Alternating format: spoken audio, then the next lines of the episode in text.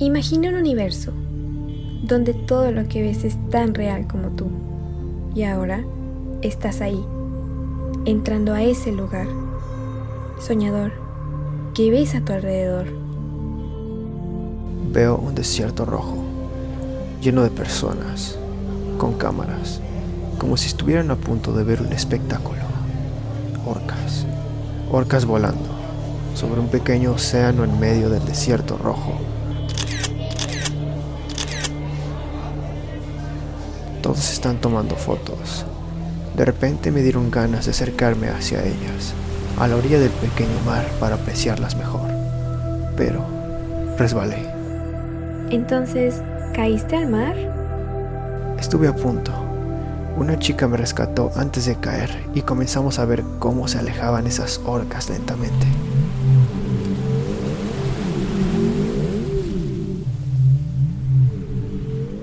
En eso, Todas las personas empezaron a tomar de las manos y hacer un círculo gigante por todo el desierto. Yo solo los observaba muy asustado, hasta que esa misma chica me dijo, ven, toma mi mano y sentirás la energía. Entonces acepté y tomé su mano, y empecé a sentir una energía mágica por todo mi cuerpo, hasta que el cielo azul empezó a cambiar de color.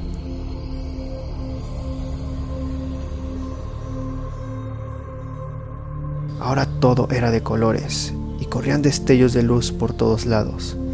Bajé la mirada y al parecer todos tenían los mismos destellos en sus ojos, como si estuvieran hipnotizados por alguien o por algo. De repente, todos se fueron desvaneciendo y el cielo se volvió negro, como si estuviera encerrado dentro de un enorme domo negro. Entonces comencé a caminar por el desierto hacia la parte más baja. En eso encontré una salida que llevaba por un largo pasillo por el cual caminaban personas con tres ojos que parecían estar ciegos, hasta que vi la luz. ¿Y lograste salir? Al parecer estaba en lo correcto, ya que al voltear hacia atrás, un gran domo masivamente enorme. Al caminar más, me encontré con esa chica otra vez, ahí sentada, como si esperara algo. En eso llegó un carro futurista, plateado, muy brillante, diciendo que estaba ahí para llevarme a la gran prueba. Entonces acepté y subí a su carro. Ocho días después, logré entrar de nuevo a ese lugar, esta vez llegando a la gran prueba. Aparecí en una casa en un árbol que tenía un puente. Salí de la casa y vi que estaba sobre una gran montaña había un hoyo muy profundo por el cual colgaba un puente encima de él, un puente de cristal, frágil, con un enorme árbol en el centro. Y ahí estaba una vez más ese hombre del auto plateado, dándome instrucciones para poder cruzar el puente.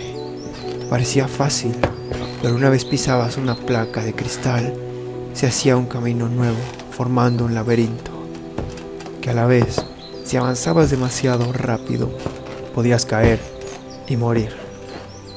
Ahí estuve mucho tiempo, hasta que logré salir al otro lado, y ese hombre del carro plateado y yo bajamos hacia el hoyo. Había un manantial, muchas personas bañándose en esas aguas. Sabiendo que habían superado la prueba, él nos llamó los bendecidos.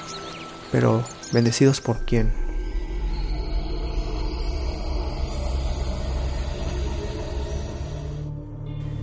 Ahora le tocaba superar la prueba a esa chica que había conocido en el Gran Domo, pero no lo logró.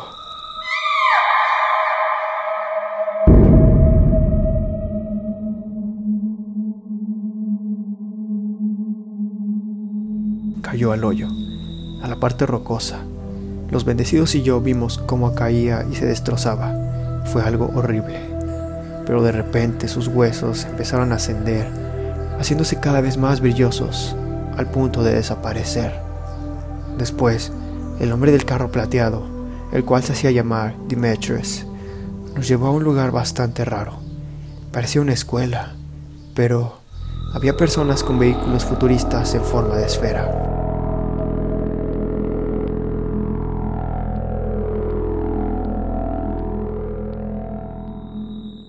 tres días y logré saber lo que había dentro. A parecer yo era nuevo ahí, hasta que subí a una torre dentro de ese lugar. Había un restaurante que parecía italiano y una vez más esa chica del domo traía puesto una bufanda azul, me invitó a tomar un café y después se fue. Yo estaba confundido. Decidí ir a buscarla. Afuera había muchos de esos carros esfera. Ese lugar era muy grande. Había muchas escaleras, pero decidí tomar unas que llevaban hacia un patio enorme.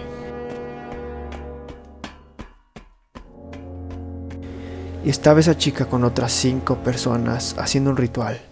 Se volvieron a desvanecer y todo empezó a ponerse muy oscuro, al punto de solo ver mis pies.